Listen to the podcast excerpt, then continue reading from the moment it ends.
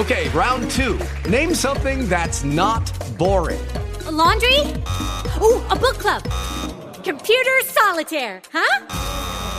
Ah, oh, sorry, we were looking for Chumba Casino. That's right. ChumbaCasino.com has over 100 casino style games. Join today and play for free for your chance to redeem some serious prizes. ChumbaCasino.com. No purchase necessary. Full prohibited by law. 18 plus terms and conditions apply. See website for details. Lucky Land Casino asking people what's the weirdest place you've gotten lucky? Lucky? In line at the deli, I guess? Aha, in my dentist's office.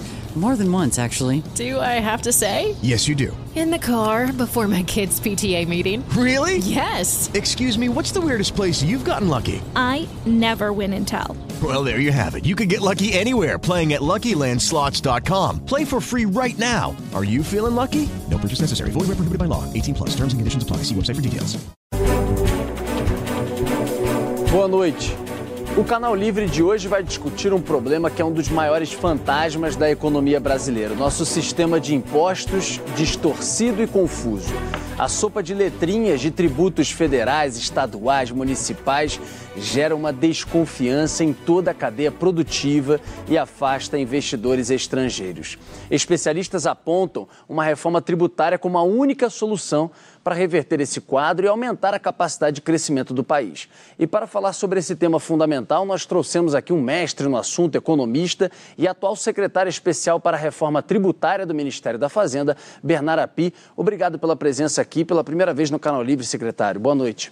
Boa noite, Rodolfo. Obrigado pelo convite para participar desse debate que eu acho extremamente importante. Nós que agradecemos. Aqui na bancada comigo os jornalistas Fernando Mitre, Eduardo Eneg, âncora do nosso Jornal da Band, e também Juliana Rosa. É, Api, eu participei, acabou ontem, sábado, do sétimo COSUD, que é o consórcio dos sete governadores, Mitre, do Sudeste e do Sul. Juntando eles, você tem mais de 70% do PIB brasileiro. Tem uma grande discussão, uma mesa lá enorme para discutir reforma tributária. Aí você pega a carta, Mitre, da dos governadores ao fim do COSUD, você bota lá, reforma tributária. É urgente enfrentarmos a reforma tributária. Apoiamos o governo federal e os ministros na busca desse diálogo e papapá. É urgente, contudo, a agência ou a agenda da reforma precisa ter um alcance muito grande entre as premissas. Então, aqui, ó, várias premissas. Então, todo mundo que você ouvia lá, o Eneg falava, sou favorável, concordo, mas precisamos olhar para isso. É possível, Rapi? É possível caminhar? Como caminhar? Em que direção? E o que dá realmente para fazer? Eu acho que é possível. Eu acho que hoje no Brasil nós temos o ambiente político mais favorável para a aprovação da reforma tributária desde a Constituinte. A gente está discutindo essa reforma da tributação do consumo desde a Constituinte no Brasil. É, teve uma tentativa no governo Fernando Henrique, teve uma tentativa no primeiro governo Lula, no segundo governo Lula e agora estamos voltando a discutir uma reforma tributária. É, eu acompanho, uma, algumas delas eu participei, mas eu acompanho esse tema desde a Constituinte e eu nunca vi um clima tão favorável pelo posicionamento do Legislativo e do Executivo para aprovação da reforma tributária. É uma construção política complexa, não vamos é, minimizar a complexidade é, da construção, de uma construção para que tenha uma reforma politicamente viável, mas eu acho que é uma construção possível é, e o resultado vai ser uma melhoria muito grande do sistema tributário brasileiro e o impacto disso é um aumento muito grande do potencial de crescimento da economia. É, é um, é jogo de ganha-ganha, é um jogo em que é, todos são beneficiados por conta do maior crescimento da economia. Estou falando todos entes da federação, todos os setores da economia, todos são beneficiados pela reforma tributária. Secretário, o... temos lá dois projetos no Congresso, a PEC 45, de sua autoria, você idealizou aquilo, né? o Baleia Rossi apresentou, e tem a PEC 110, uma tá, é, que está no Senado, a outra está na Câmara. Elas nasceram muito semelhantes, com pontos em comum mas parece que o texto original já foi superado e elas estão mais próximas ainda, as, as duas PECs. Eu queria saber se é isso mesmo, se isso caminha para estabelecer um consenso. E aí eu pergunto, né, a questão fundamental, aquela fusão de impostos, os três impostos federais, o, mais o ISS mais o ICMS, daria um IVA, né, é, alíquota única, que seria o ideal. Isto é possível? Estamos caminhando para isso? É, é, é, possível que no final dessa história, que começou em 88, a gente tenha uma alíquota única para tributar o consumo? Bom, é, você tem razão, Mitri. É, a PEC 45 da Câmara a PEC 110, ao longo da discussão, se aproximaram muito. Se a gente pegar a versão atual da PEC 45, que é o relatório do deputado Aguinaldo na Comissão Mista da Reforma Tributária, e pegar no último relatório da PEC 110 do senador Roberto Rocha, é, na, na CCJ do Senado, elas se aproximaram muito. É, qual é o que, que é a característica comum dessas duas propostas? Elas propõem a substituição de cinco tributos atuais, PIS, COFINS e IPI, que são federais, o ICMS, que é estadual, e o ISS, que é municipal, por um ou dois tributos sobre valor adicionado e mais um imposto seletivo. O imposto seletivo é um imposto sobre produtos que têm efeitos negativos sobre saúde e meio ambiente. Está nas Cigarro, duas propostas. Cigarro, bebida alcoólica. É, essas coisas. É, e, portanto, e no fundo elas se aproximaram muito. A grande diferença entre as duas é a seguinte: na PEC 45, é, você substitui esses cinco tributos por um, um, IVA, um Imposto sobre Valor Adicionado, que tem o nome de Imposto sobre Bens e Serviços, que é, é simultaneamente federal, estadual e municipal.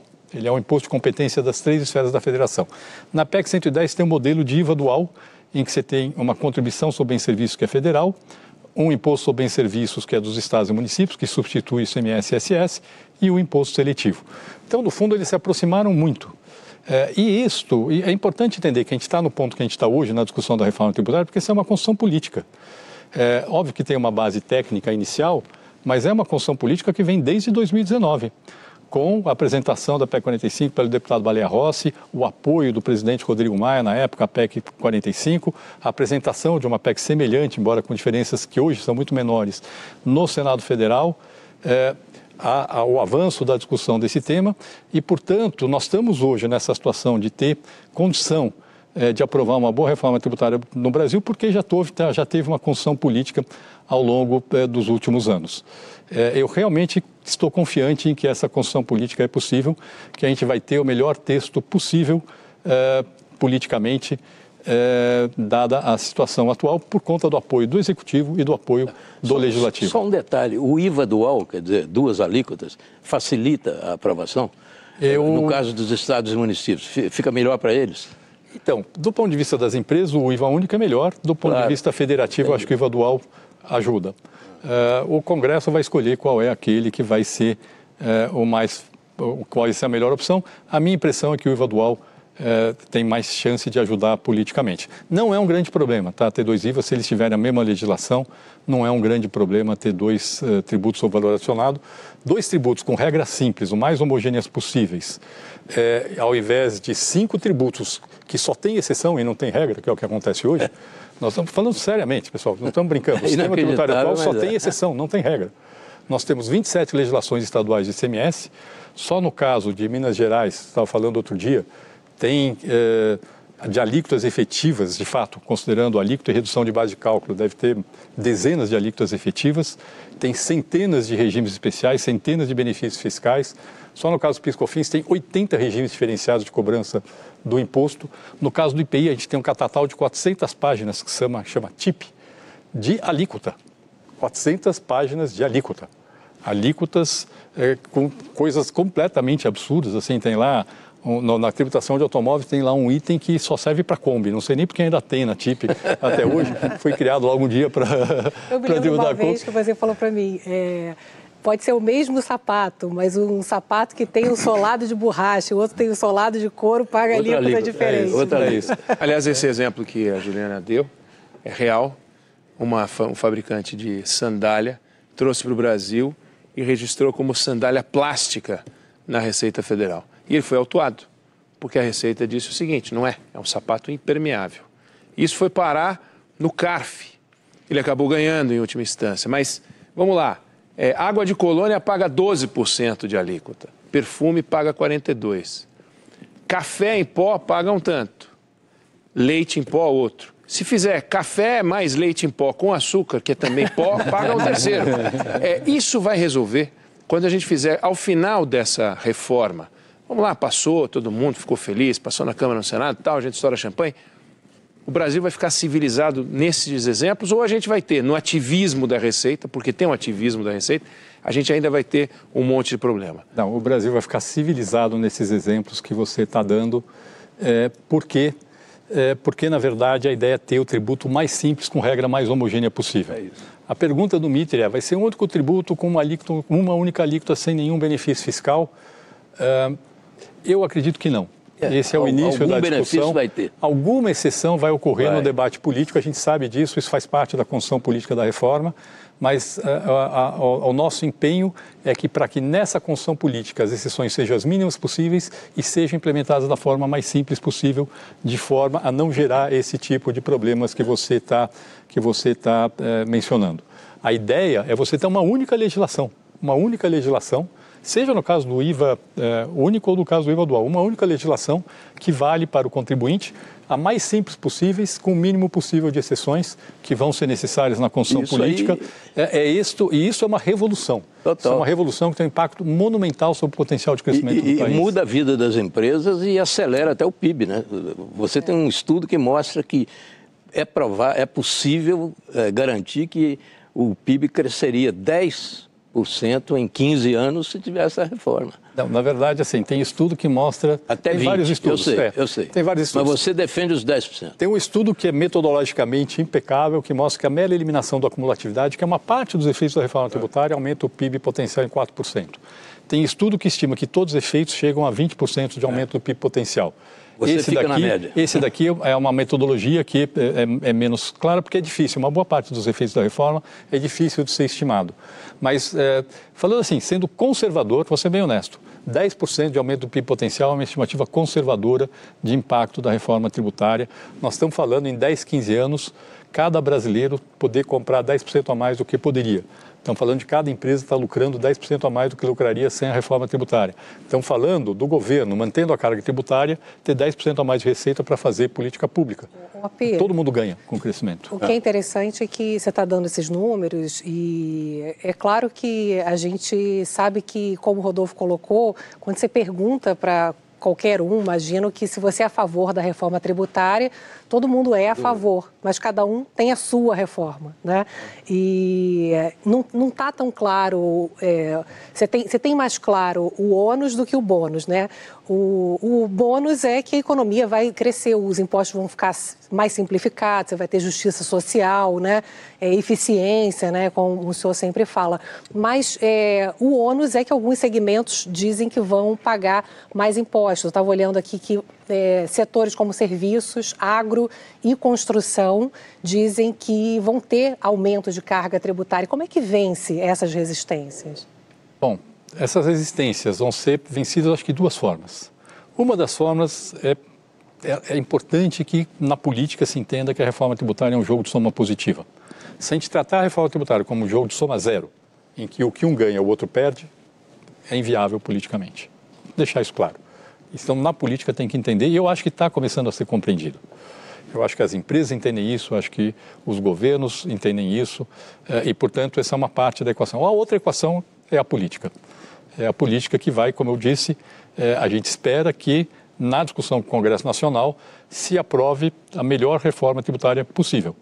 Tá certo? Mas, Mas a proposta pelo governo é possível. é essa que a Juliana colocou, por exemplo, com perdas para esses setores? Não, a proposta do governo é tentar trabalhar junto ao Congresso Nacional para que tenha o mínimo necessário de exceções à regra básica para que seja vi politicamente viável Agora, e que seja e que seja uh, e ainda assim vai ser muito positivo para o crescimento mas da economia. Mas agro vão pagar mais, não mas tem, mas tem uma questão aí. Não, não necessariamente. Pode... A questão, a pergunta, a pergunta, Juliana, não pode ser se vai pagar mais ou menos. A pergunta é se vai ser beneficiado ou vai ser prejudicado. Tá certo? Acho que essa é a pergunta correta de fazer. Agora, no Quando... caso dos serviços, não é o que parece. Porque você olha o PIB, 70 e tantos por cento do PIB é serviço. Mas esses 70 e tantos por cento incluem uma opção de coisa que não tem nada a ver com a reforma tributária. Por exemplo, a máquina pública está toda aí, não, não tem imposto para pagar. Não é? Então, não é 70% do PIB que, que pagaria mais imposto com esse, com, a, com essa reforma. Ou é estou errado? Agora, não, está correto. Secretário, está correto. só uma coisa. Quando... Mas viu, Oineg, essa questão do serviço é importante, porque há uma divulgação de que o serviço vai pagar muito mais. Não é? Só que não, não, é, não me parece que seja verdade isso. Deixa eu explicar a coisa do serviço, que eu acho que essa é importante é aqui importante na discussão. Isso, é. Vamos lá. Primeiro, essa coisa de serviço, 73% do PIB, não é verdade. Dentro desses 73% do PIB, tem todo o setor público que é contabilizado como serviço. Não tem nada a ver com o impacto da reforma tributária. tem é, uma parte do, do, PIB de serviços é o aluguel imputado. Não sei se vocês sabem, se você tem uma casa própria, um aluguel estimado sobre essa sua casa própria entra no PIB, no cálculo do PIB do país. E está lá no setor de serviços, não tem nada a ver com a reforma tributária. Uma parte do setor de serviços mesmo é comércio. Só que comércio hoje paga ICMS, não paga ISS. Comércio transaciona mercadorias e, portanto, já é mais tributado do que a prestação de serviço. Uma parte grande é comércio. Do resto, que é realmente prestação de serviços, uma parte são serviços que estão no meio da cadeia. Empresas que prestam serviço para empresas. Neste caso, tem uma redução da carga tributária. Vou tentar explicar isso aqui, que eu acho que é importante. Hoje, você tem lá um prestador de serviço que serviço para a empresa. Ele está pagando imposto nos insumos que ele compra que ele não recupera, vamos dizer, é pouco insumo, é, mas está pagando imposto não recupera, e está pagando um imposto baixo aqui dele pessoalmente. Se somos dois, vamos dizer que dá 10%. Tá certo? Então pensa assim, o preço dele sem imposto é 100 e ele está tributando mais 10. O custo para o tomador de serviço dele é 110, porque ele não recupera crédito. Na reforma tributária, ele vai prestar o mesmo serviço, o custo dele sem imposto vai ser 100, vai pagar um imposto, ele vai recuperar todo o imposto que incidiu nas compras dele, vai ter uma alíquota mais alta, sim, na hora que ele prestar o serviço para a empresa, e a, serviço, a empresa vai recuperar 100% do crédito. Portanto, o custo para a empresa líquido de imposto, quando ela recupera o crédito, vai ser 100. Então, o custo para o tomador de serviço, que hoje é 110, vai cair para 100. Isso é exatamente essa eliminação da acumulatividade que tem hoje no sistema tributário brasileiro. Esse prestador de serviço, que está no meio da cadeia produtiva, vai ser beneficiado pela reforma tributária. Aí tem a discussão de prestação de serviço para consumidor final. Aí sim, na maior parte dos casos. Aí é tipo médico, é, isso? Pode ser médico. Advogado. Pode ser advogado presta para a empresa também, né? Vamos lembrar, é, presta muito mais serviço para a empresa é. do que para consumidor final. Tem médico, tem escola, tem. Escola. Tem, isso tem... aí poderia ser exceção, então, é isso? Essa prestação de serviço que está para consumidor final, esse é o ponto importante. É, é, aqui sim é que eu acho que vai ter discussão política, deveria ter discussão política, tá certo? É, pelo se a gente for ver o relatório da PEC 45 na comissão mista, já tinha lá uma excepcionalização prevendo um regime favorecido para a saúde e educação, por exemplo. Não sei o que vai sair agora na discussão, mas certamente alguns setores vão ter tratamento favorecido. Agora, precisa tomar cuidado para nem tudo que a gente chama de serviço pagar menos imposto que mercadoria. Então, vou dar um exemplo. Software, faz sentido software pagar menos imposto que computador? Não, porque eu vendo computador com software. Aí eu vou ter que ficar separando qual é o preço do software do computador, porque se um pagar menos imposto, outros pagar mais, exatamente essa complexidade que a gente quer evitar. Faz sentido que aluguel de carro, que hoje não paga nem ICMS nem ISS no Brasil, pague menos imposto que venda de carro? Não. Óbvio que não. Tem que ser a mesma coisa. Se eu uso o carro porque eu comprei, ou se eu uso o carro porque eu estou alugando, a tributação tem que ser a mesma. Então, esse tipo de coisa tem que corrigir. Então, precisa tomar cuidado para não falar todo o serviço vai ter que pagar menos imposto, porque tem algumas coisas que hoje são menos tributadas no consumo final e que deveriam ser mais tributadas mesmo, porque isso é uma distorção. Aluguel de carro paga menos imposto que compra de carro é uma distorção, está errado. O, a economia brasileira se organiza de forma ineficiente por causa disso. É, a, pensa no mundo sem imposto. As pessoas vão decidir se vão comprar carro ou vão alugar carro. O sistema tributário não tem que distorcer essa decisão. E aí eu não acho tem. que tem um ponto importante que o senhor está abordando, que é o, o, tributo como um agente neutro sobre a economia. A gente tem várias decisões de investimento, várias decisões de empresas que são tomadas de produzir num determinado setor porque ela tem um estímulo tributário e não porque ali tem um mercado maior. E o que o senhor está falando entre aluguel e compra vale também para isso. Uma empresa vai abrir uma planta numa determinada cidade, determinado estado, vai lá e constrói, não porque ali é o melhor lugar, não, mas é o melhor lugar porque a Receita e toda a estrutura tributária brasileira diz que ali é o melhor lugar. Tirou isso, é capaz daquela fábrica fechar porque não tem um grande mercado ali. A gente vai chegar nesse desenho que o senhor propõe uma, ao tributo como um personagem neutro da economia, não neutro zero, mas neutro sem produzir as distorções que o senhor está falando do aluguel só, e da. Só para complementar o Eneg perfeitamente, ontem um governador eh, me disse Rodolfo, por exemplo, a Zona Franca de Manaus. Obviamente ele não é o governador é. do Amazonas, mas ele citou o exemplo da Zona Franca de Manaus. É, isso virá de alguma forma para rediscutir esse tipo de questão? Tá, vamos lá. Primeiro, benefícios fiscais do ICMS, que é o que o Eneg está colocando aqui. Uh, de fato, hoje tem benefícios fiscais de ICMS, todos os estados dão benefícios fiscais de ICMS. Eles estão sendo eficientes com política de desenvolvimento regional? Não, não estão a sendo A gente vê, né? Por quê? Porque todos os estados estão dando. Os mais pobres e os mais ricos estão dando benefício. No começo era só os mais pobres, até tinha algum efeito. Agora não tem mais. Tá certo? É, o efeito final, e mais, eles não só não têm efeito positivo, como eles distorcem a organização da economia. Então, São Paulo dá benefício para frigorífico, que seu benefício deveria estar lá, sei lá, tal boi, no centro-oeste. Aí tem estado, centro-oeste, dá benefício para montadora, que seu benefício deveria estar em São Paulo. Talvez o frigorífico gere mais emprego até do que a, a montadora. Estou colocando assim, a gente distorceu a, a organização dizer, da produção. Quer dizer o seguinte, a empresa busca o benefício fiscal e não o sentido não. econômico de, de colocar Exato, planta ali. Exatamente. Não, e mais, e mais é? hoje todos os estados dão benefício e o estado dá benefício para atrair uma empresa que não tem vocação para ir para lá. Então, no fundo, a gente está deixando de a empresa ir para onde ela tem vocação e estamos, na verdade, distorcendo tudo. O, a empresa que é para o estado A está indo para o estado B. E ele está fazendo certo, tá o empresário está fazendo certo, certo porque ele, ele é, o, custo. é o que vale. E o gasto com o transporte também, né? Para poder... O país é. Reduz o custo para o empresário, ideal, mas aumenta o custo econômico de produção sem gerar desenvolvimento.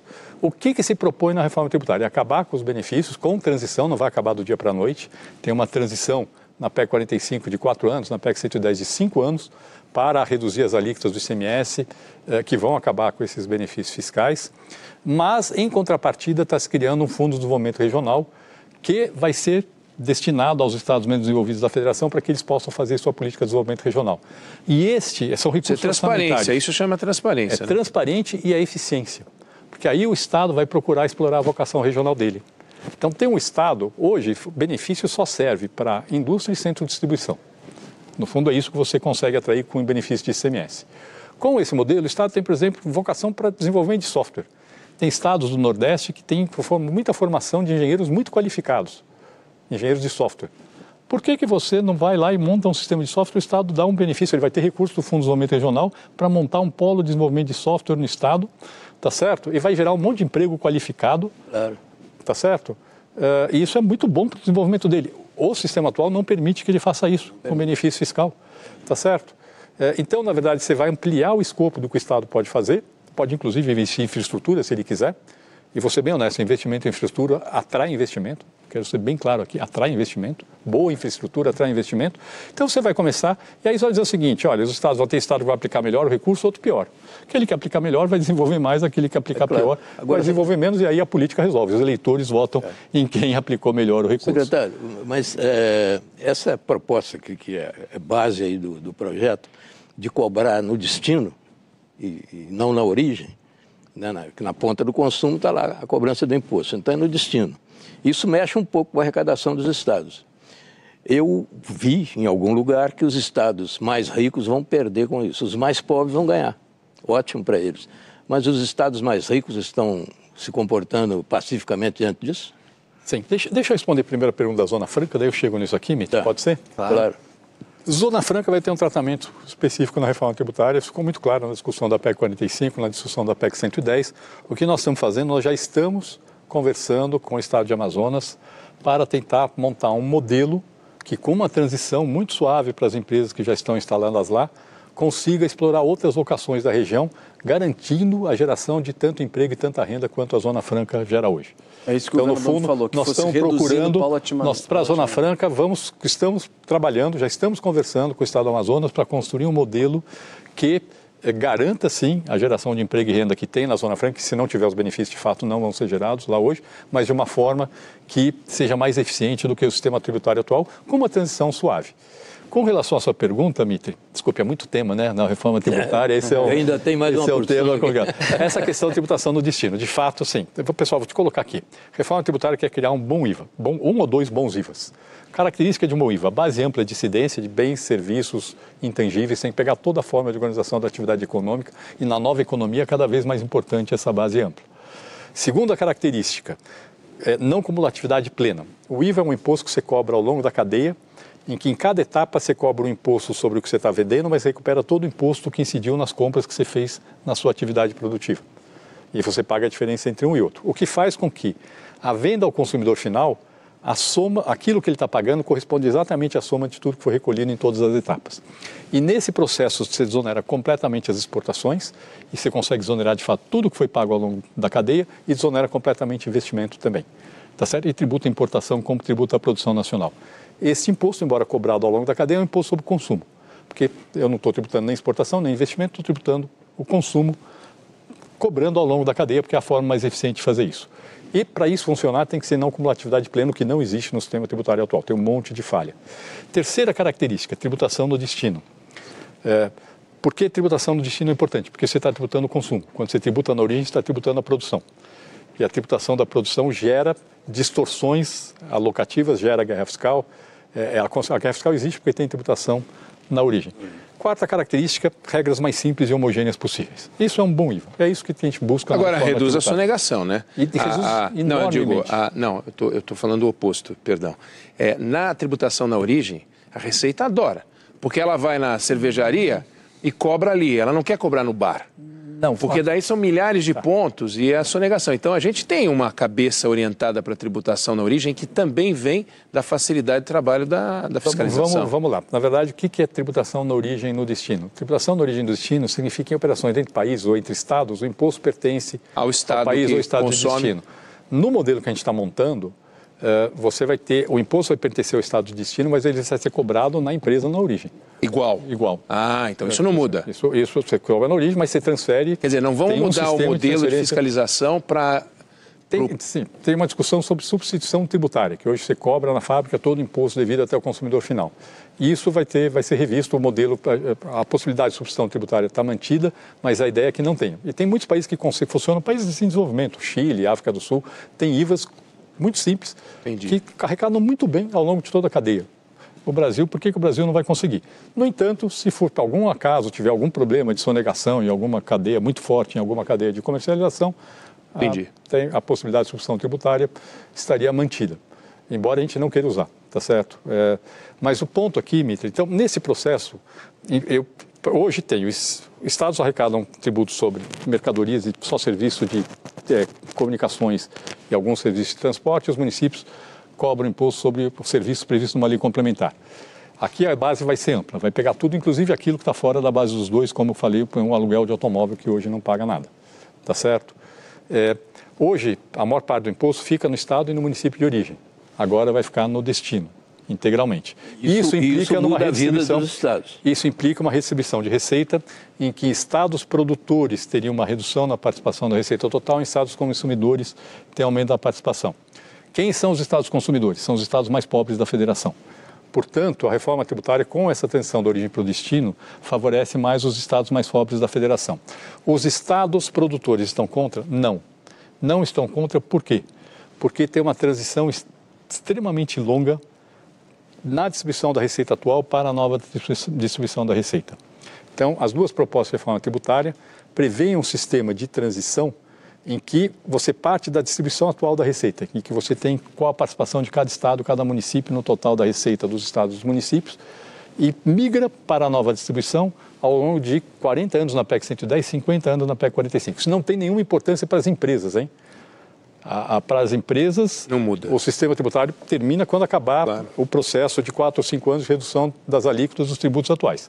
Isso é simplesmente a para a destinação, a destinação da receita para os estados e para eh, os municípios. E este processo, na verdade, eh, ele tem um prazo extremamente longo. Então, eh, eu tive nesse evento do COSUD com o secretário da Fazenda de São Paulo, que ele foi explícito, falou, olha, São Paulo é um estado produtor, mas defende a transição para a tributação do destino com essa transição muito longa. Por quê? Porque o Estado vai se beneficiar do maior crescimento da economia. É, é só, e isso está. Te, te passar é a bola, o, o Juliana, porque é, é, verdade isso, mas um secretário é, me escreveu e colocou essa preocupação. Tá, Ele disse: olha, preocupa aqui o nosso Estado uma eventual queda muito ali imediata, com a promessa de que eu vou ganhar na frente caso ou com o crescimento por causa da reforma ou caso a economia cresça. Ou seja, eu posso perder para uma possibilidade. Eu troco certo uma... pelo duvidoso. É, mas, então, Rodolfo, há essa preocupação. A transição entre o que ele tem de receita hoje e o que ele vai ter de receita com os efeitos da reforma tributária é em 40 ou 50 anos. Posso te garantir que. Não cai no mês seguinte. Anos, não, não cai no mês seguinte, não cai. É extremamente suave nas duas PECs. Nas duas PECs, é extremamente Mas ainda assim suave. é uma perda. É, é uma perda não, suave ao longo não de é anos. Não é uma perda, não, não. Não é. Não, você tem uma redução na participação no total do bolo. O total do bolo é 100 para os estados. Ah, mas o bolo fica maior. O bolo fica maior. Ah, entendi. Entendeu? Então eu falo o seguinte: eu tenho hoje é, vamos dizer, 10% de um bolo de 100 que vai crescer X% ao ano daqui para frente. Pouco, porque o país não cresce. Tá certo? Eu agora vou passar a ter, vezes 10%, eu vou ter, sei lá, 9% do bolo. Tá certo? Então perdi, a rigor, 10% da minha participação no bolo. Só que a economia cresceu 20% a mais. E essa transição dos 10% que ele tem hoje para os 9% é em 40 anos. Nesses 40 anos eu posso te garantir que a economia vai crescer certamente mais de 10% a mais por conta da reforma tributária.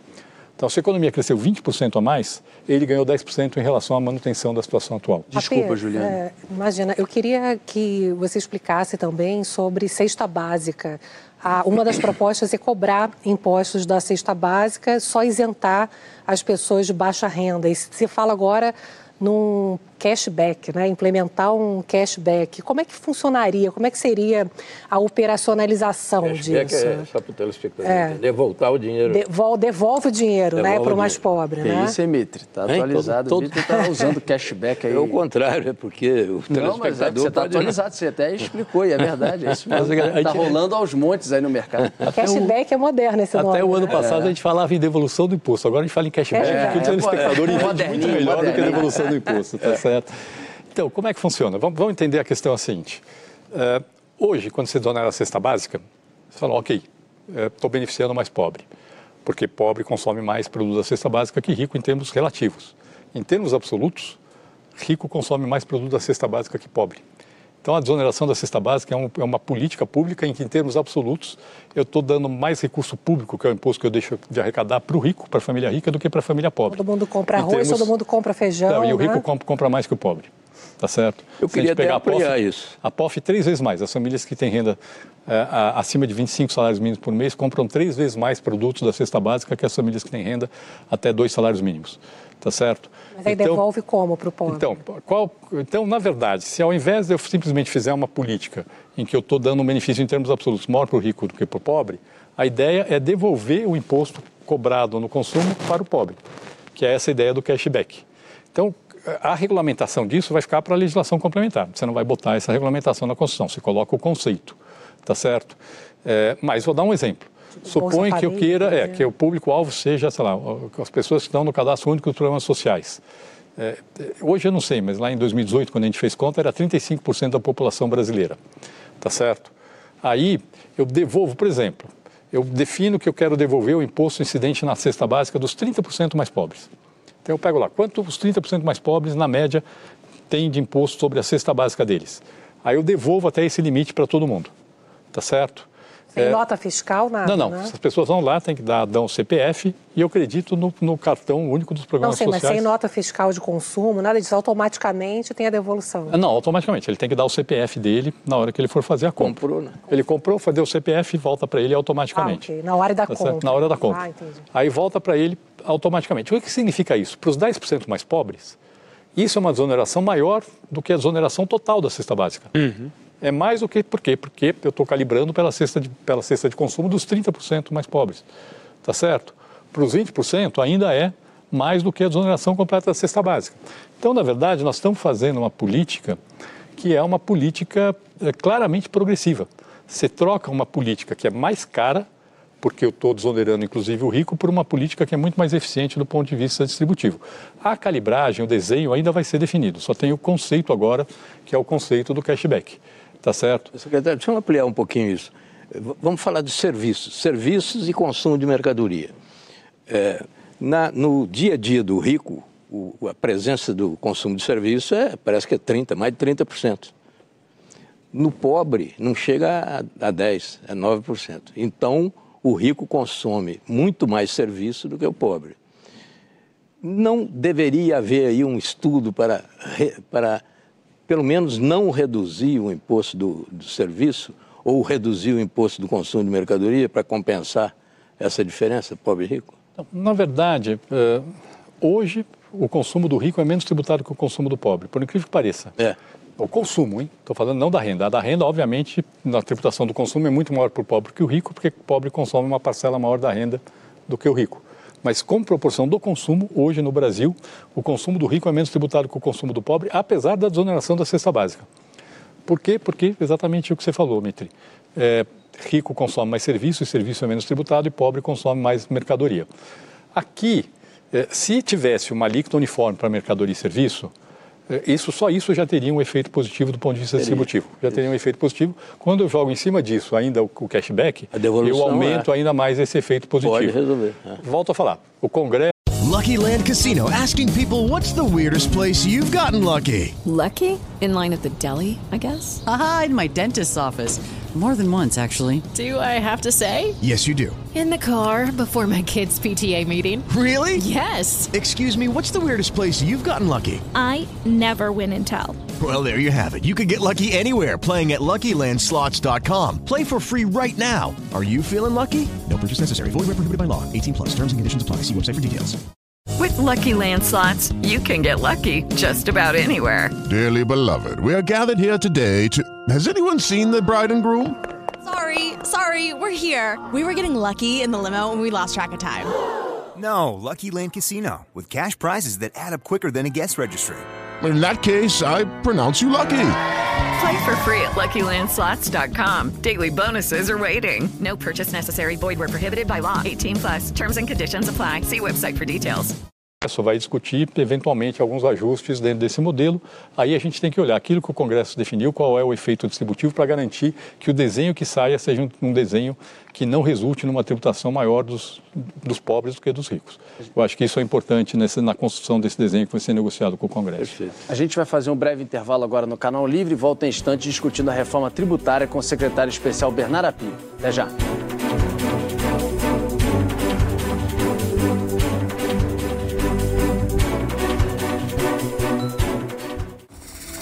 A maquinista da primeira locomotiva 100% elétrica. A minha primeira puxada, puxei um lote carregado, 110 vagões. Você sozinho, você sentindo o trem, foi uma emoção em tanta, eu chorei mesmo puxando a máquina. Com energia limpa, a Vale está investindo no caminho para chegar ao carbono zero. Assista ao episódio da série Juntos para Transformar. Vale, transformar a mineração hoje é transformar o amanhã de todos.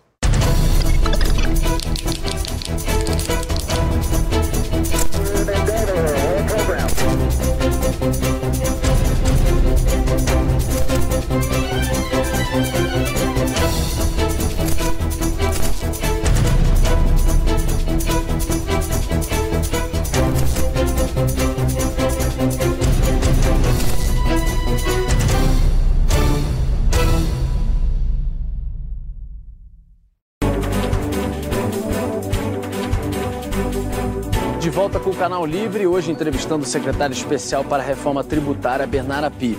Api, quando começa a falar em reforma tributária, a discutir esse tipo de questão, as pessoas começam a debater muito sobre o que vem por aí, é, como é que vai ser tributação de bens e tributação de herança. Várias outras coisas estão sendo discutidas nesse momento. Qual o conceito do governo quando a gente fala, por exemplo, de tributação de bens? Vem alguma coisa diferente a ser proposta pelo governo? E o que seria? Bom, é, essa é uma pergunta importante porque, é, na verdade, a reforma tributária para o governo ela tem várias dimensões. Tem essa reforma que nós chamamos de reforma de tributação do consumo, que é o que está agora em discussão no Congresso Nacional, e tem a reforma da tributação da renda e da folha de salários que virá no segundo semestre. Tá certo? Então, na agenda do governo já tem essa, essa uma proposta de reforma tributária ampla. Qual o objetivo de todas essas mudanças? É um objetivo de tornar a economia mais eficiente e aumentar o crescimento da economia brasileira e um objetivo distributivo, de corrigir distorções distributivas eh, que existem hoje no Brasil. Eh, as duas reformas se complementam. A reforma da tributação do consumo, ela tem um impacto distributivo positivo, mas ela tem, sobretudo, um impacto muito positivo do ponto de vista do crescimento do país. A reforma da tributação da renda, ela visa, visa corrigir distorções distributivas, mas ela, se for bem desenhada, tem também um impacto positivo sobre o crescimento, não tão positivo quanto o da reforma da tributação do consumo. Então, o objetivo final do país, com a, do, do país, desculpe, do governo, com as duas pernas da reforma tributária, é ter um sistema tributário que seja mais favorável ao crescimento e mais justo do que e o que, que a gente seria tem hoje. o da renda, por exemplo? O que da renda correções seriam essas? Ainda está em discussão. Ainda não tem uma proposta Dividendos, fechada do os- governo. Os dividendos entram nessa discussão, evidentemente. Ainda vai ser definido no- no- no- ao longo do tempo. É muito provável que sim, que uma redução da alíquota na empresa e passar a tributar a distribuição entre dentro dessa proposta, mas a proposta ainda não está fechada. Então não tenho como falar o que vai ser a proposta. Tem óbvio que tem muitas ideias, mas como ainda não tem uma proposta fechada, ela será divulgada e será conhecida. Mas de bens semestre. também, não há ainda uma proposta, por exemplo, em cima de bens. Do que, que Bens, seria tá isso? falando do patrimônio. Sim, patrimônio. Então, por exemplo, se alguém é- tiver um. Sim, uma... O que é um problema enorme isso aí. Porque, Exatamente. Porque o bem não produz riqueza e, e tem que pagar imposto sobre ele. Isso é complicado. Bom, a- a- pode ser que entre na discussão. O que tem hoje, por exemplo, na PEC 110, embora não na 45, tem lá um dispositivo prevendo que PVA vai poder incidir sobre embarcações e aeronaves. É, jatinhos, lanchas, que hoje não são tributados por conta de uma decisão do Supremo Tribunal Federal é, logo depois da, da- da Constituição de 88. É, é, então, é, esse tipo de coisa pode ser que entre no, no debate, tá certo? É, mas o foco do governo Que é está sendo pontual, né? tributação. Esse que o senhor está falando é, um questão, dado é uma questão, pontual. co- é uma mudança correta, mas é uma mudança é, pontual. Agora, quando mas senhor- isso não está. Isso é o Congresso Nacional que vai decidir se vai incorporar isso ou não dentro início da, da do- reforma tributária. Só, só um ponto a mais que é importante, são instrumentos diferentes, tá? A reforma da tributação do consumo exige uma emenda constitucional, porque afeta tributos federais, estaduais e municipais, e depois uma lei complementar. A reforma da tributação da renda é uma lei ordinária. Então, na verdade, você não são, são instrumentos Complexidade diferentes. também. É, são instrumentos diferentes, é, então não faz sentido querer discutir tudo na emenda constitucional. Quando o senhor começou a responder no início do programa, o senhor disse o seguinte: eu acompanho esse tema desde a Constituinte, foram algumas tentativas e tal. Na Constituinte, o Brasil pagava 20% de carga tributária, um quinto do PIB brasileiro é carga tributária. Hoje, nós estamos na casa de um terço, um pouco mais do que isso. Então, pode ter mudado muita coisa, o Brasil ficou mais complexo, mas o fato é, a única coisa objetiva que tem é o seguinte: a gente pagava um quinto de tributos, hoje a gente paga um terço do PIB. É, aí vem a reforma tributária, vai simplificar, vai organizar, vai tornar a vida das pessoas mais simples, tal, mas tem uma outra questão que está por trás disso, que é o seguinte: o Estado pesado, gorducho, ineficaz, continua a cobrar e a comer um dinheirão da sociedade. É, não tem nada a ver com a reforma tributária, como objetivo final, é o Estado continua a ter um problema. É, a reforma tributária vai ter algum, alguma interferência nisso ou isso é uma discussão tão paralela quanto a gente falar de reforma administrativa? A reforma da tributação do consumo ela está sendo montada para manter a carga tributária sobre o consumo. Isso é o que a gente já paga hoje. Às vezes a gente vê na discussão, teve, é, tem uma estimativa, tá, qual vai ser a alíquota do, desse imposto sobre bem e? Vai ser a alíquota que mantém a carga tributária atual, tá certo? Do que depende essa alíquota? Depende de duas questões fundamentais. Ela depende é, de qual o grau de sonegação que você tem, que é a, a redução da base, e quantas exceções você vai ter em relação ao sistema básico. Então, quanto mais exceções, maior vai ser a alíquota básica. Quanto menor a sonegação, menor a alíquota básica do imposto. É, a gente tem, eu tenho certeza de que a sonegação cai com a reforma que a gente está propondo por conta da simplificação. A complexidade ajuda o sonegador. Vocês não tenham dúvida com relação É, a isso. claro. A complexidade sempre ajuda o sonegador. É, e eu tenho certeza que vai. Quanto vai cair, eu não sei. A gente tem uma estimativa que foi feita lá atrás, no Centro de Cidadania Fiscal, que a alíquota seria de 25% sobre o preço sem imposto, para uma alíquota uniforme. 25% do preço sem imposto é 20% do preço com imposto. É 25% de 80, que é 20% de 100. Então, para nossa cabeça é 20%. Mas vai ser sobre o preço sem imposto para as pessoas saberem de fato quanto estão pagando imposto, além daquilo que é o preço sem o imposto. E é bom, essa transparência é muito boa. Uma das grandes vantagens da reforma tributária é que vai ficar transparente para as pessoas quanto elas pagam de imposto, que hoje é impossível.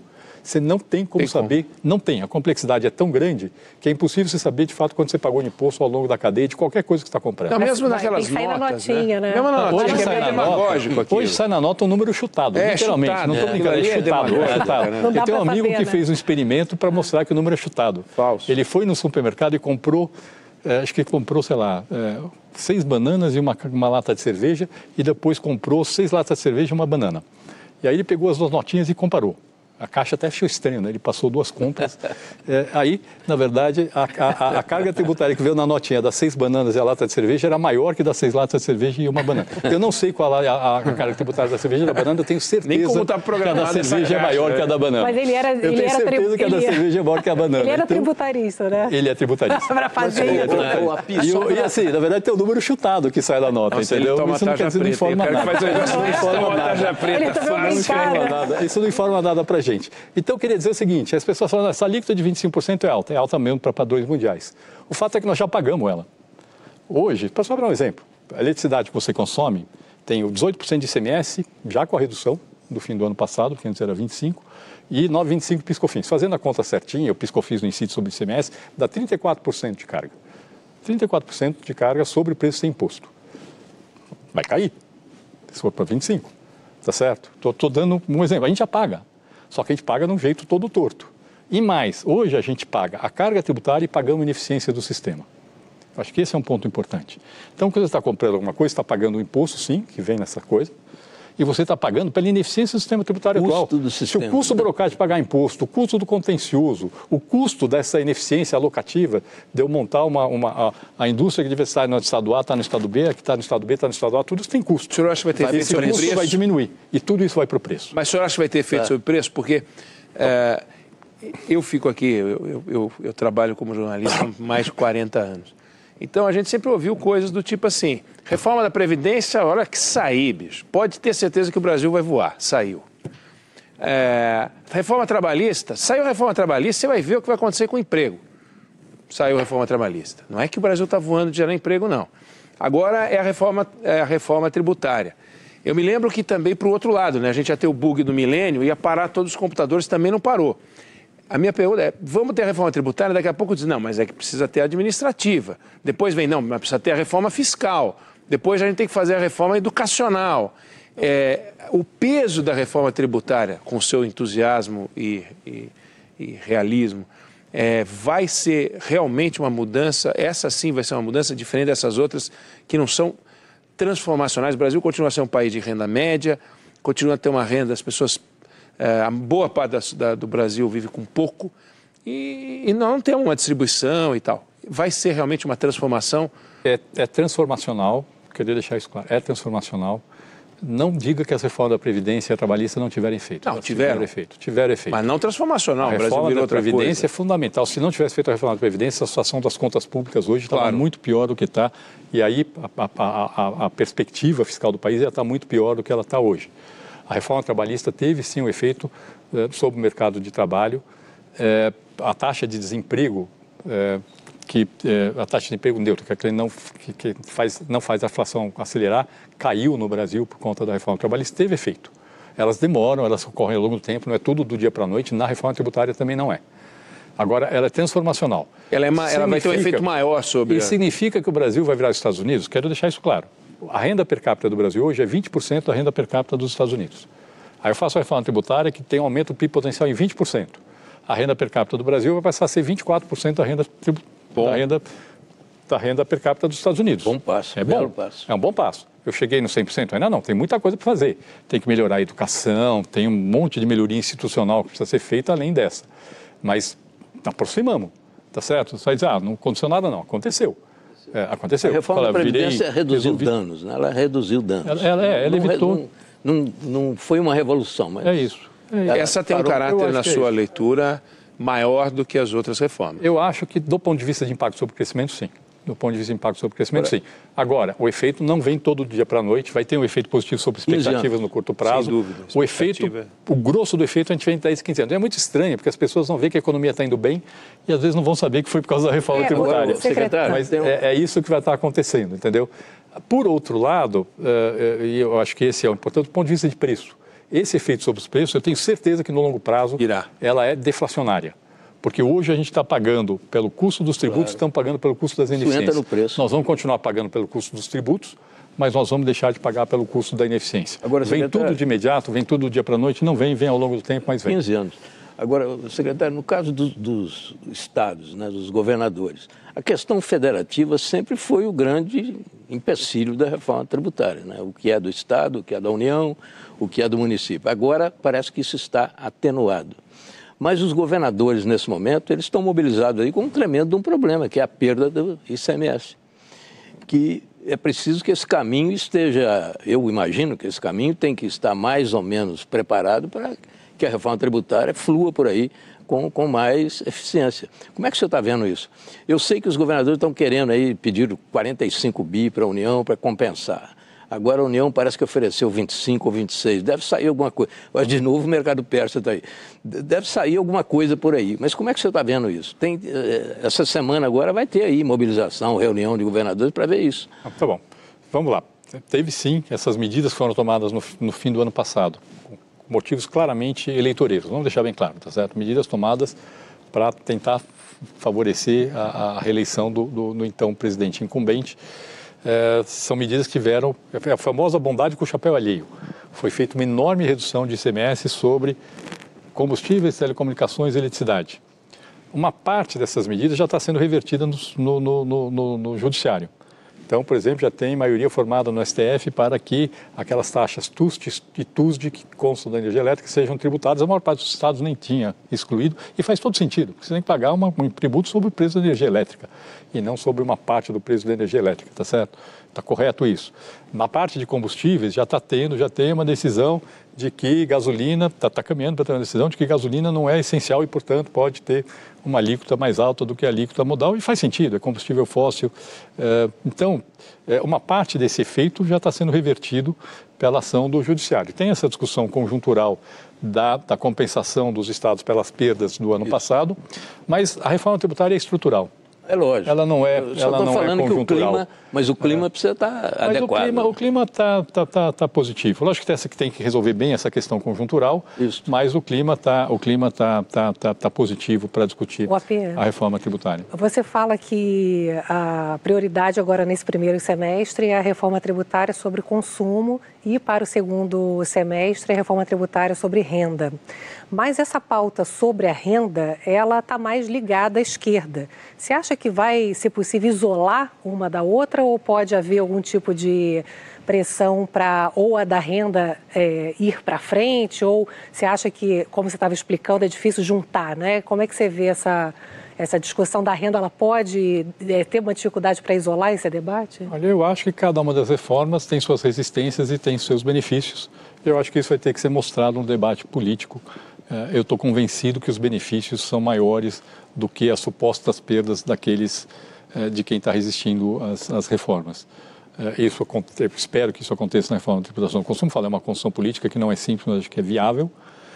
No caso da reforma da tributação da renda, vai ser uma outra discussão política que vai vir.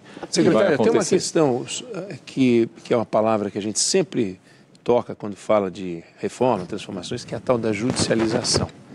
É, e que é um ponto importante, porque a gente vai transformar é, a realidade tributária do país e hoje o empresariado é, reclama muito, o consumidor reclama muito e metade da, da, do movimento da justiça hoje se deve ao Estado, num polo ou no outro.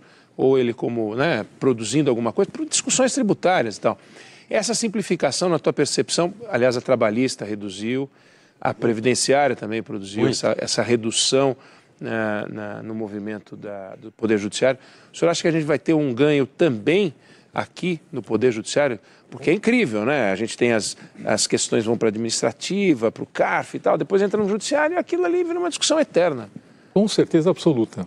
Uma das causas, não é a única, mas uma das causas do nível de contencioso que a gente tem sobre matérias tributárias no Brasil é a complexidade do sistema. Por exemplo, no ponto de vista de CMS, PiscoFins, o grosso das discussões é sobre o que dá crédito e o que não dá crédito para as empresas. Inferno isso. É um inferno, é um inferno, é, é o grosso. É, só vocês, não é, eu falo assim, esse é o único motivo da, do, do, do, grau de judicialização e de, de, litígio que a gente tem em matérias tributárias no Brasil, não é. O Brasil é provavelmente o campeão mundial em litígio de matérias tributárias. Tá? E de não outras tem a comparação completa, mas provavelmente é o campeão. Tem um, um estudo do INSPER que mostra que o estoque, o valor do estoque de matérias tributárias e litígio na esfera administrativa, judicial, de União, Estados e municípios chega a 75% do PIB. Você tem, tudo bem, uma parte disso é crédito podre de empresas que já quebraram, não vai recuperar nunca, já deveria ter limpado, devia fazer um, Entendeu? Se tivesse um balanço uma empresa, já deveria ter limpado, ainda está lá, mas é uma parte, que é, o grosso é, é, é litígio tributário é, ativo de fato. Uh, e uma das principais causas é a complexidade. Desse ponto de vista, a reforma tributária tem sim um efeito bastante positivo. Da parte dos tributos indiretos, eu acho que o grosso do litígio some com a reforma tributária. Ah, Pia, ah, essa semana o ministro da Fazenda, Fernando Haddad, falou sobre taxar apostas esportivas. Essas apostas estão explodindo no, no Brasil, né? as empresas estão patrocinando, inclusive, times de futebol e por aí vai e não estão nem sediadas aqui, regulamentadas e muito menos taxadas. Eu acho que ele estimou em algo de taxação de 20 bilhões, chegaria no final do ano, ajudaria a compensar perdas aí em arrecadação. É, por que, que a gente não caminha com algo que parece tão óbvio, que é já estão aqui, já estão investindo aqui e não se regulamenta e, consequentemente, se tributa também? Eu não entendi bem a pergunta, não sei. A taxação em cima, a caminhar com taxação em cima dessas, dessas apostas esportivas que a gente tem no Brasil. Se o governo Olha, federal caminhará, o, o ministro falou sobre essa semana sobre esse assunto. Eu, na verdade, não estou acompanhando esse assunto. Esse assunto está sendo tocado por outra área do Ministério e eu, sendo bem honesto, eu não conheço detalhes sobre o assunto. Então, eu prefiro não falar de um assunto que eu não conheço o detalhe.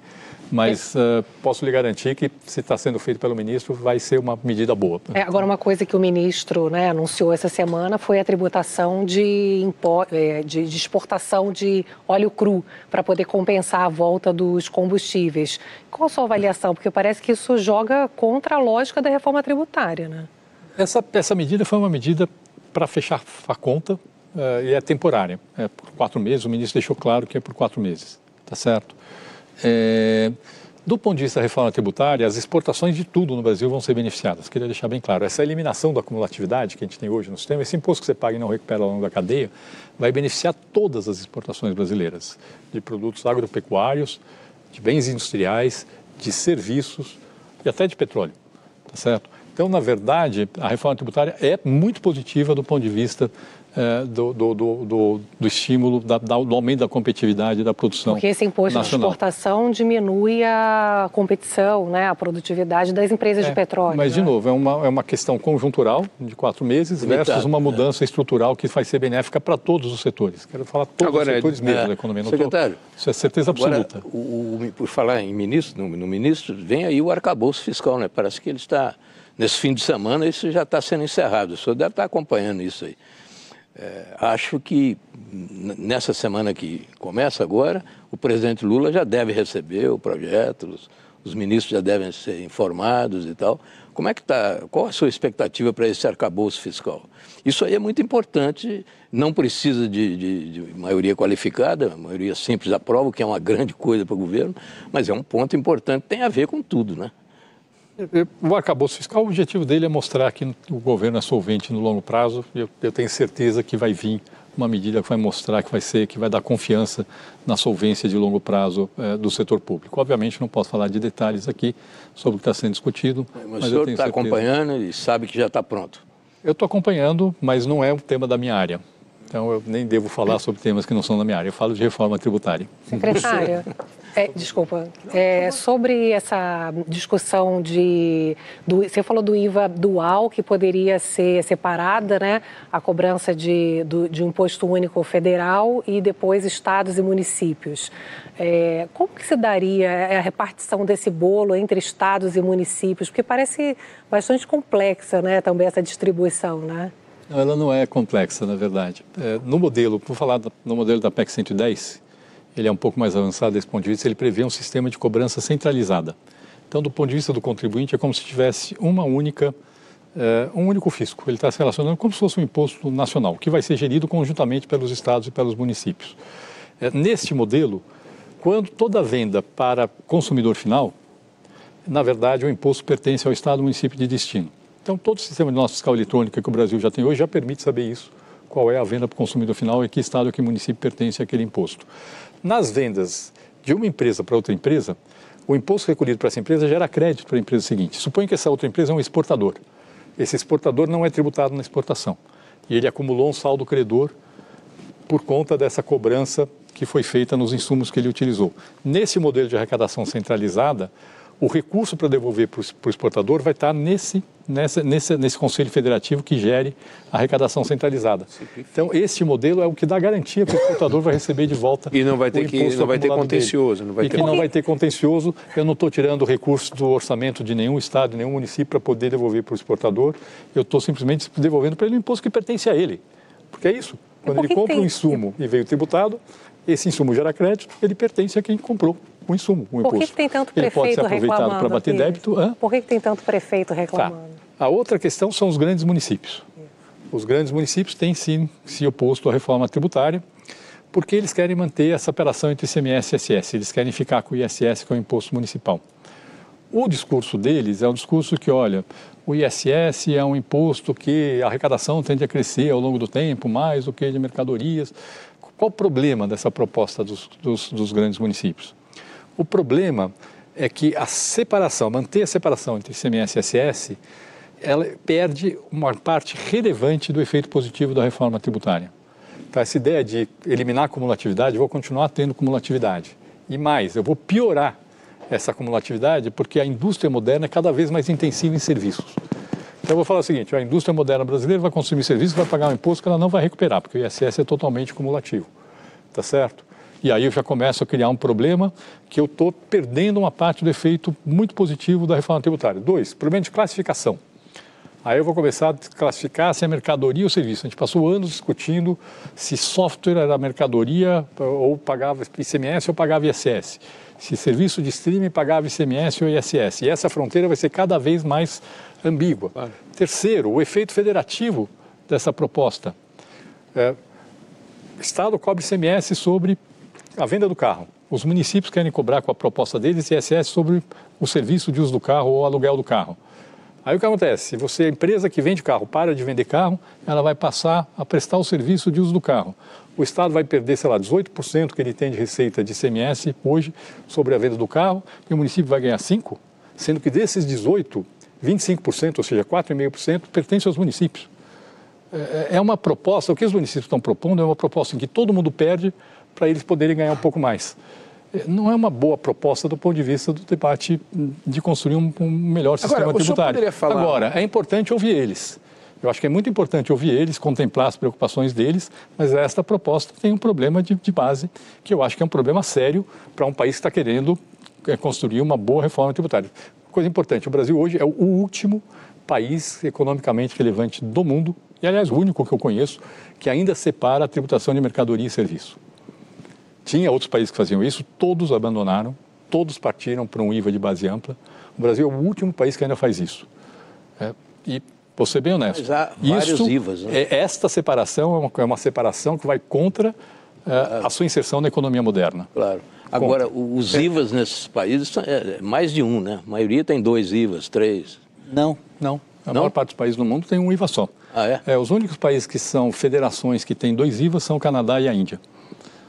É, são os únicos países federativos. Tem outros países federativos que têm IVA. Tipo, a Austrália tem um IVA só, só que o governo federal arrecada e distribui toda a receita para os estados. É, 100% o da Eneg- receita, mas... O Eneg tem a última pergunta do programa, só para acrescentar no que ela falou, Eneg.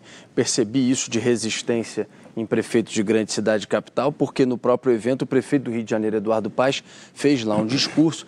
Percebi claramente no discurso dele uma resistência, inclusive falando do fato de que nos últimos anos, sempre em que o imposto subiu de alguma forma, foram reajustes de impostos federais e que municípios muitas vezes não fizeram isso ou acabaram de alguma forma sendo beneficiados por isso. Então, eu senti ali um pouco do que o API acabou de responder, de que há em alguns prefeitos essa resistência. Talvez isso vá com a discussão em si, inclusive cedendo. O Eneg. É, o, o meu ponto é sonegação. É, haverá um trabalho específico sobre so- sonegação? Se a gente pegar o Brasil na história, a gente fez um trabalho incrível contra a sonegação. Né? Pegar o Brasil dos anos 80, o Brasil dos anos 70, o Brasil dos anos 90, era um Brasil com uma taxa de sonegação constrangedora. E a tecnologia, eh, a receita avançou muito. A gente hoje tem uma taxa de sonegação que eu não sei qual é, comparado, aliás, não dá para saber, é evidente, comparado ao que a gente já teve, mas a gente sabe o que era, né? Nota contrafatada, aquelas coisas de papel e tal. Isso tudo avançou. Eh, eu queria saber, eh, com a reforma eh, tributária, e mesmo apesar da reforma tributária, tem um trabalho eh, de melhoria desse ambiente para reduzir a sonegação hoje? O Brasil hoje é um país que, na sua percepção, não passa vergonha lá fora, uh, porque antigamente era uma coisa horrorosa, né? Ainda tem muito a avançar. Já melhorou. Agora, volto a falar, a reforma tributária com a simplificação, ela claramente vai reduzir a sonegação que a gente tem hoje na tributação é, das operações com bens e serviços em relação ao que a gente tem hoje. Tem uma discussão no âmbito da reforma tributária, algo que não dá para fazer, garantir que vai ser implementado de imediato, de eventualmente, inclusive, montar um sistema de cobrança que a cobrança é feita no momento em que você faz a liquidação financeira da operação. Então, eu pago ali, paguei com Pix, separa a parte que é do vendedor, a parte que é do fisco. Acabou. E já ah, acabou, resolveu o problema. Tem uma discussão dessas, isso funciona num sistema simples, não funciona num sistema complexo como o nosso hoje, porque é quase impossível implementar isso num sistema complexo. Então tem aí é, temas que estão sendo discutidos e isso está previsto Seria como revolucionário, né? Isso está previsto como possibilidade nas duas PECs, na 45 e na 110. Então vai ter sim, o Brasil já melhorou muito em termos de sonegação. É, a gente tem várias coisas boas no O imposto de renda no Brasil, o imposto de renda de pessoa física é um dos mais simples do mundo. É, assim, aquela coisa, hoje já vem com a declaração pré-preenchida. Sim, assim, tem, você vai para os Estados Unidos, uma pessoa de classe média tem que contratar um contador para fazer o, o imposto de renda dele entendeu? É, aqui a gente consegue fazer, já vem pré-preenchida hoje. Então a gente já tem muitas coisas que a gente avançou, mas aqui ainda tem muito a avançar. Sempre, todo, sempre. Trabalho de reduzir sonegação é sempre um trabalho constante. É que nem cortar unha, tá certo? Você tem que ficar lá o tempo inteiro fazendo o seu parar, trabalho. Ah, não pode parar, tá certo? Mas a gente avançou muito, tem muito, muito a avançar. Mito, para finalizar. O, o secretário Api, durante a campanha, integrou um grupo de seis ou sete economistas. Eu sei que o Pé Charida estava lá e eles prepararam um documento e entregaram para o candidato Lula. Agora, secretário, o senhor está no governo, eu quero saber se o senhor encontrou lá o seu documento, qual que é a ideia mais importante que foi oferecida ao Lula, ele aceitou alguma? Eu sei que a reforma Além do da Estado, reforma. É, não, a reforma tributária está lá, mas tem a reforma do Estado, se não me engano. Eu quero saber o que, que aconteceu com esse documento. O documento está lá e serve de referência uh, para o atual governo, tá certo? Na parte da reforma do consumo, o que nós estamos fazendo é estritamente o que estava escrito naquele, naquele documento. Tem várias outras propostas, cada uma tem sua área de governo. A parte de reforma do Estado, melhoria da gestão de pessoas, é a atribuição do Ministério da Gestão, tá certo? A parte de avaliação de políticas públicas está hoje com o Ministério do Planejamento. Então, tá, no governo está avançando sim em muitas linhas. Foi levado em consideração Não e sei tá se em... foi por causa do documento, acho que seriam coisas que viriam de qualquer forma, tá certo? Foi colocado no documento, mas não necessariamente é por causa do documento, mas está sim em avanço no governo. Eu, eu só queria fechar aqui um ponto, só para finalizar aqui, eu não sei se estamos finalizando já. Sim, sim, sim, estamos. Eu queria só finalizar com um comentário que eu acho muito importante, que é aquele que eu falei no começo e que é absolutamente fundamental para a gente entender a reforma tributária. É um jogo de soma positiva. Quando a gente considera o efeito positivo sobre o crescimento, basicamente, praticamente todos os entes da federação ganham em relação à manutenção da situação atual, tá certo? É o tal do ganha-ganha. É o ganha-ganha. E, mesmo com hipóteses conservadoras do impacto da reforma tributária sobre o crescimento, todos os setores da economia ganham em relação à manutenção da situação atual. O setor de serviços, por exemplo, que é um que reclama, o consumo de serviços, quando a renda cresce, ele cresce muito mais do que a renda tá certo? É, é, o economista fala que a elasticidade, é, é, a elasticidade de renda da demanda de serviços é alta. Significa que quando cresce 1% a, a, a renda, a demanda por serviços cresce 1,5%, 2%. E é isso que acontece no Brasil. A reforma tributária aumenta a renda. Qual é o setor mais beneficiado pelo aumento da renda que sai da reforma tributária? É o setor de serviços, por incrível que pareça. Tá? Então, é um jogo de ganha-ganha. Eu acho que esse é o ponto fundamental para a gente entender a reforma tributária. É, e se a gente tirar isso do debate, aí a gente chega no ponto que se, ou a gente entende isso ou não vale a pena fazer a reforma tributária. Tá certo? Se não tem efeito positivo sobre o crescimento, por que, que eu estou fazendo? Por nada. Tá certo? É óbvio que tem esse efeito positivo sobre o crescimento. É, eu acho que esse é o ponto fundamental na discussão da reforma tributária. O deputado Agnaldo Ribeiro, outro dia, na reunião da, da, da, do Grupo de Trabalho de Reforma Tributária, falou assim, falou, olha, se todo mundo quiser ficar como está, vamos ficar como está. a gente quer mudar para melhor ou não? Precisamos fazer aquilo que é bom para a economia brasileira como um todo, para o brasileiro como um todo, e não aquilo que é, é cada setor olhar seu, no, no detalhe é, a, se vai ganhar um centavo ou perder um centavo. Não é isso, não é assim que se constrói uma mudança que é tão positiva para o Brasil. Api, queria te agradecer pela sua presença, pela sua entrevista, sua didática. Você vai construindo, sendo bem é, detalhista nisso e certamente é, não é à toa a escolha e também será fundamental nisso, na construção junto com prefeitos, com governadores, com parlamentares, enfim, para que a tão discutida, sonhada, como disse o Oeneg, reforma tributária, vamos ver como que ela sai depois do Congresso. A Previdência entrou de uma forma saiu diferente. É assim que será, obviamente, na tributária, mas que ela possa avançar depois de tantas e tantas promessas. Agradeço a sua presença aqui no Canal Livre. Eu que agradeço, Rodolfo, o convite. É, acho que foi um debate muito produtivo, muito interessante. Obrigado, Obrigada. obrigado, Mitri, Juliana, Oeneg e a você de casa também que nos acompanhou. Até semana que vem aqui no Canal Livre. Tchau, tchau.